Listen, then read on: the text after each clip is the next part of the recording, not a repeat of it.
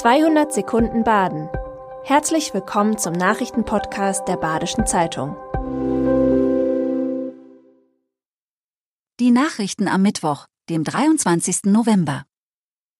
Heute geht es los. Überschattet von kontroversen politischen Diskussionen startet die deutsche Mannschaft in die Fußball-Weltmeisterschaft in Katar.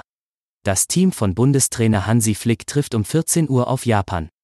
SC Freiburg-Kapitän Christian Günther ist im deutschen Kader und spricht im Interview über die Stimmung vor Ort, die Ähnlichkeit zwischen Bundestrainer Hansi Flick und Christian Streich und über die umstrittene Binde.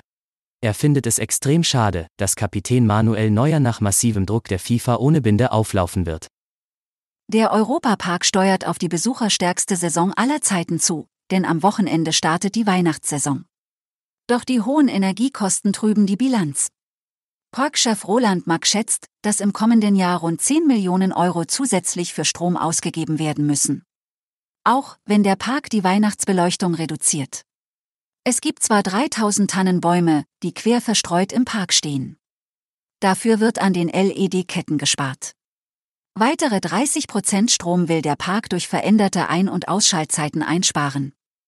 Die Besucher sollen aber von all dem nichts mitbekommen. In der Region Freiburg wird es vorerst kein Kinderhospiz geben. Seit 2008 kämpft eine Kinderschwester mit einem Förderverein für ein Hospiz für kranke Kinder, die keine Chance auf Heilung haben. Die Kinder und ihre Eltern sollen sich dort erholen und schöne Dinge erleben. Doch nun kann es sein, dass das Projekt scheitert. Die Hindernisse sind zu groß und der vorgesehene Investor ist abgesprungen. Vor allem die Suche nach einem Ort war schwierig. In Freiburg ist es aussichtslos, aber auch in der Umgebung mit einem Radius von 30 Kilometern klappte nichts. Der Betrieb des Kinderhospizes würde im Jahr rund eine Million Euro kosten. Zwei Frauen führen nun die IG Metall in der Ortenau. Maja Reusch und Katrin Meyer bilden die neue Spitze der Arbeitnehmervertretung in Offenburg. Eine rein weibliche Führung ist bei der Gewerkschaft bislang selten zu finden. 13.400 Mitglieder hat die Arbeitnehmervertretung zwischen Achern, Herbolzheim, Haslach und Schiltach.